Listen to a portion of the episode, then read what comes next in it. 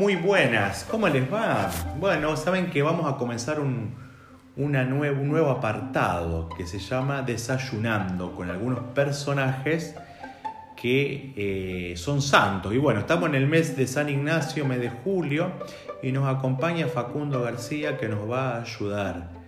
Así que bueno, bienvenidos a este espacio para orar, para escuchar, para reflexionar. Muy bien, Facundo, ¿comenzamos? Sí, gracias, gracias por la bienvenida. Sí, sobre San Ignacio, ¿no? Con, una vida muy particular y, con tanta referencia que tiene en la comunidad CPCR este santo, ¿no? Para quien no conoce la sigla CPCR, Cooperadores Parroquiales eh, de Cristo Rey. Algunos datos como para, de modo introductorio, eh, y después vamos a ir entrando y desmenuzando bien. bien, introducirnos un poco porque seguramente que hay gente que no conoce a San Ignacio, ¿no?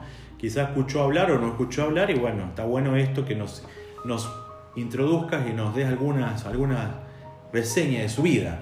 Sí, bueno, Ignacio nació en Loyola, región vasca de, de España, en el año 1941. Fue asistente de la corte, en lo cual en ese contexto pudo aprender algunos modales gentiles que, siempre lo distinguieron, deporte elegante, ¿no? en todas las prácticas de caballería. Y Ignacio en su juventud era como un modelo perfecto de caballero e hidalgo español, estamos hablando de, de muchos años atrás, entonces hay un lenguaje bastante especial para la época. Valiente, vivaz, dado al juego, a la poesía y bueno, las aventuras de las, de las armas y el amor. Eh, recordemos que, que, Ignacio estuvo en combate, fue parte de la caballería, ¿no? tiene todo una primera parte de, de estar ligado a, los ejércitos y al ejército militar. Bueno, pero ¿te animas a compartirnos algo de, de, aquellos primeros tiempos de, Ignacio, ¿no? esos, esos primeros tiempos que cierran, encierran como dudas, como idas y vueltas, como ese trabajo en el medio de, pasar de un, como de una antigua vida a una nueva vida. Sí, bueno, yo me voy a, tratar de meter ¿no? en el personaje de Ignacio, en persona, en su persona, ¿no?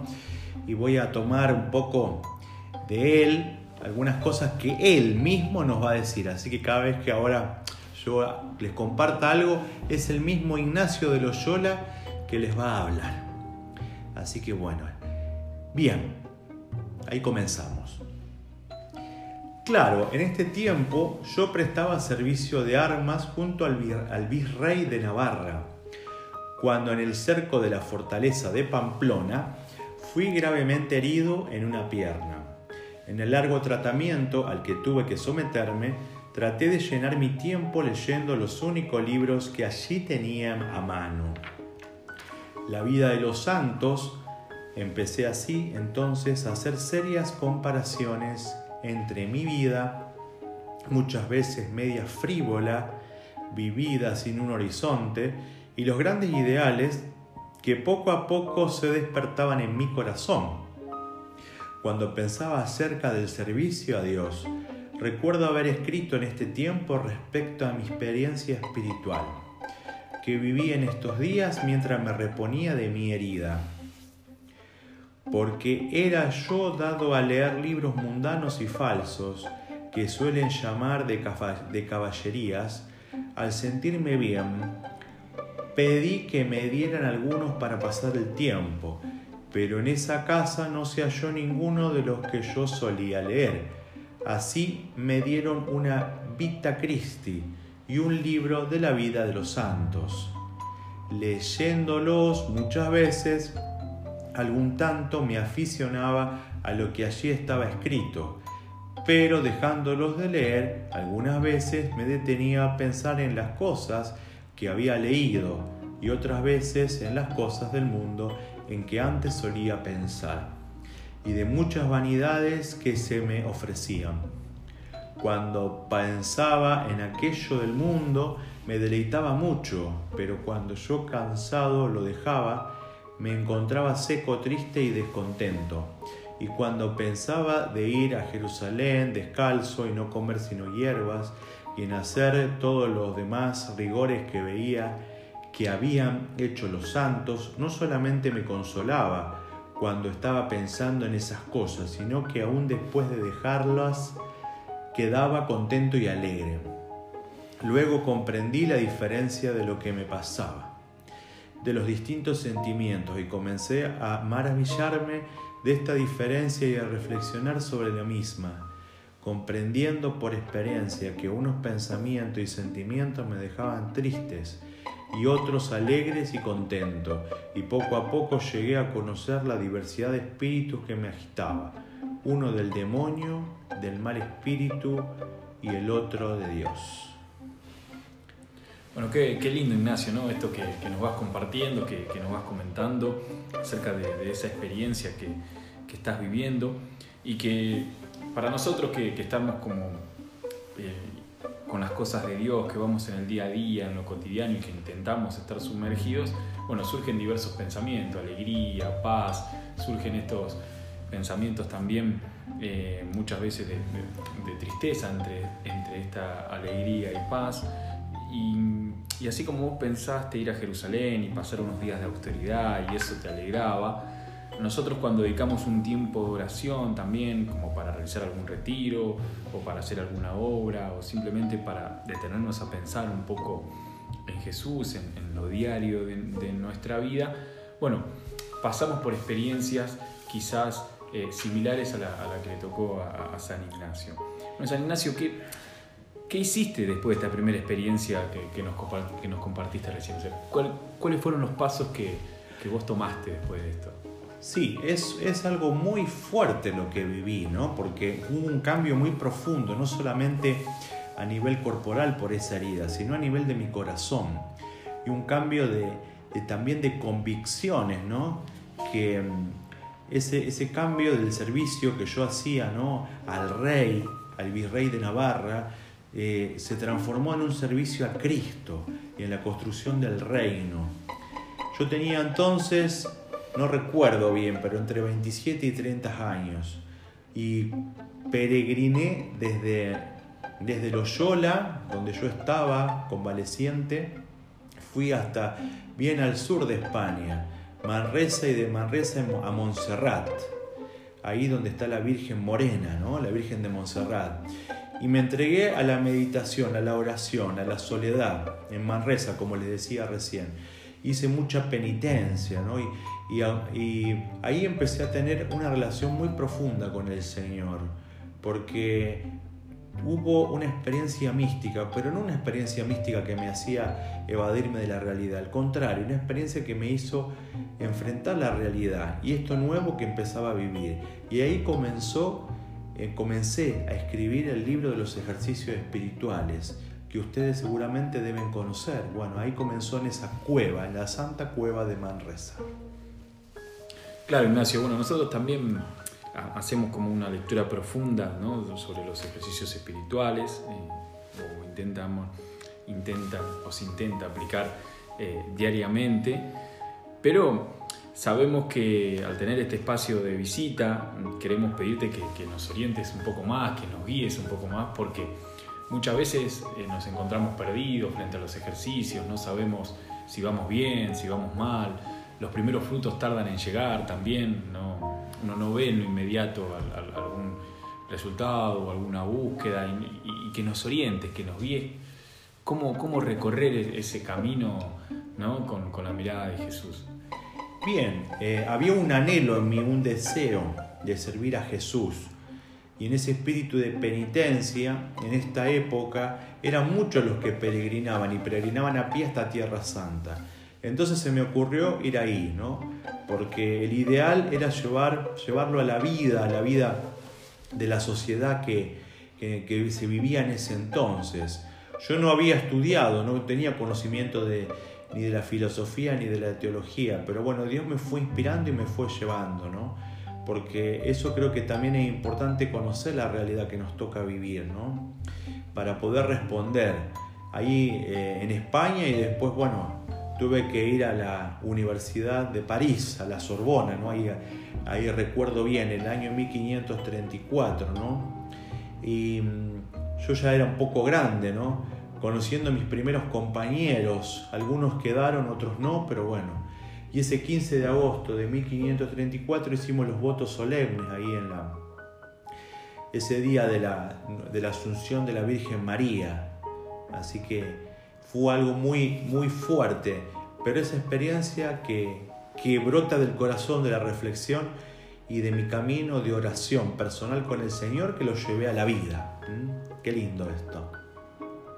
Sí, Ignacio, y, quiero remarcar que te escuchaba atentamente y, decías que ibas a la universidad y que, digamos, como que había un sentido también de comunidad, de que, solo no hubiera sido difícil que lo pudiera llevar adelante, ¿no? Y entonces, ¿qué, es lo que representa vos la comunidad? ¿O qué, es lo que representa para vos lo colectivo o el estar, eh, no estar solo, ¿no? Porque es como decía también esto que decía el tertuliano, ¿no? un cristiano, ningún cristiano, haciendo referencia a que un cristiano solo no sirve para mucho, pero eh, que un cristiano con otro cristiano y otro cristiano pueden, digamos, colectivamente eh, de ayuda mutua, ¿no? ¿Y, qué, es, qué significa para vos esto de, no recorrer muchas veces el camino solo tampoco?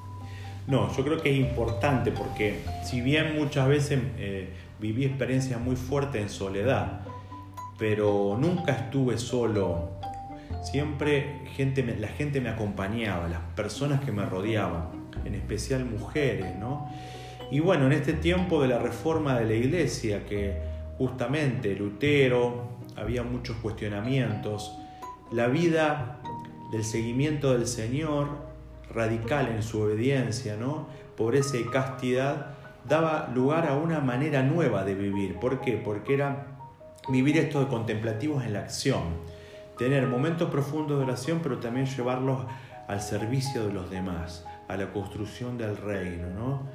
En ese tiempo, ¿no? Y por eso Cristo Rey, Cristo mi Rey, que amo tanto y, y quiero seguir. En la vida tenemos que seguirlo siempre a Jesús, porque se renueva, es un camino nuevo, un camino que va caminando, que lo vamos haciendo día a día, ¿no? Hasta el último momento de nuestra vida.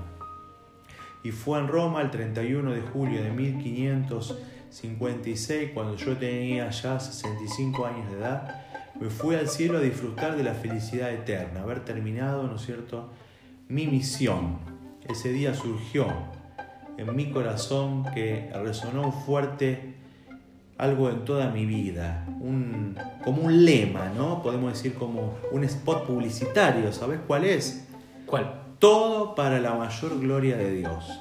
Hacer todo para la mayor gloria de Dios. Y esto lo dice San Pablo. Y háganlo todo para la gloria de Dios. Todo lo que hacemos debemos poner a Dios en el centro de nuestra vida. Qué lindo cuando gastamos nuestra vida en lo que Dios nos pide. Te animo a eso, a que lo hagamos juntos y profundicemos, conozcan mi vida, conozcan cómo yo he vivido y he realizado lo que hice. Bien, bueno, agradecerte Ignacio por, tu visita enriquecedora, ¿no? Eh, como comunidad CPCR siempre pedimos tu, intercesión, eh, porque también queremos ser un modelo nuevo y original de, la vida cristiana, ¿no? Como decía, citabas recientemente a Juan Pablo II, nosotros, bueno, también eh, como una cinta, como una cita de santos de jean y, zapatillas, ¿no? Como estamos llamados a la santidad y bueno, eh, descubrir ese llamado y animarnos, animarnos como, como vos te animaste, ¿no? Y como para ir cerrando, como todo para la mayor gloria de Dios. Eso lo fuiste descubriendo en todo un camino de, de, tu vida o fue un momento puntual el que le encontraste el sentido a tu vida y, viste que ese era el mensaje? Sí, primeramente eh, había un anhelo en mi corazón de seguir a Jesús, mi rey, ¿no? Otro rey, más que el rey temporal, el rey eterno, ¿no? Pero bueno, me costó, me costó luchas interiores, mucha lucha interior, porque muchas veces quería hacer todo con mi fuerza, con mi propia eh, humanidad. Y bueno, Dios me mostró que no, que también debo utilizar su gracia, su ayuda. Y bueno, he tenido que llorar, he tenido que, que transpirar, he tenido que a veces renunciar a ciertas cosas. Pero bueno, Dios me fue educando, me fue enseñando pedagógicamente como a un niño en manos de su padre, no su madre, cuando nos enseñan los maestros, los catequistas, los sacerdotes, la gente que nos rodea y quiere el bien para nosotros. Así fue la experiencia que yo tuve. Así que bueno, yo los animo a que intenten seguir a Jesús a su manera, ¿no? En jean y zapatilla, que lo puedan hacer como ustedes son en los lugares. No hay, no hay que hacer nada raro en el sentido de nada extraordinario, sino hacer lo, ordinario extraordinario de nuestra vida, ¿no? Lo concreto, ahí llevar a Jesús, ser testimonio, pero una vida dinámica, con, sabemos con alguien que nos ama, que nos quiere. Bueno, ese es mi mensaje, ¿no? En todo amar y servir, poner eh, contemplativos en la acción, poner todos en sus manos. Gracias por este momento y ojalá les, les haga eh, encender en el corazón esa llama de querer seguir a Jesús, discípulos misioneros. Gracias, gracias Ignacio por, tu visita y, te pedimos que, también intercedas ¿no? y que nos sigas acompañando eh, en este mes tan, tan importante eh, para nosotros y para toda la comunidad CPCR y este mes de San Ignacio y que puedas seguir intercediendo desde el cielo, que nos puedas seguir acompañando con, tu intercesión. Y quiero hacer énfasis, como bien decía eh, Ignacio, como preguntas que resuenen, que resuenen en, tu cabeza, que resuenen en tu espíritu. ¿no? ¿Qué, ¿Qué, me llamó la atención de la vida de Ignacio? Que, que pueda pensarlo y que pueda repensarlo continuamente. ¿O qué puedo rescatar de la entrevista para mi día a día y para mi vida espiritual? ¿Qué es lo puntual de la entrevista? ¿Qué puede ser una palabra, una oración, un mensaje, una experiencia que puedo incorporar al día a día de mi vida? ¿no? Y para mi vida espiritual también. Y si se quedaron con ganas de saber más de Ignacio, como él mismo también hacía énfasis a lo largo de la entrevista, bueno, empecemos a buscar cosas de San Ignacio, libros de San Ignacio, empecemos a investigar sobre su vida, buscar curiosidades, datos, eh, videos, a través de personas, buscar personas que conozcan a San Ignacio también y que nos puedan brindar información acerca de su vida para que podamos tener más conocimiento y que también podamos ver lo, rico de la vida de San Ignacio. Y hoy fue realmente algo muy enriquecedor, algo que es muy nutritivo y muy importante para nosotros y que nos dan ganas de más, ¿no? Y, qué bueno que nos animemos, nos animemos a seguir conociéndolo a San Ignacio y que no nos quedemos en, en la superficie, que podamos ir más allá, que podamos buscarlo más en profundidad y, podamos junto con él descubrir muchas cosas a partir de la espiritualidad y qué bueno y ojalá sea así que podamos aplicarlo a lo cotidiano de nuestra vida.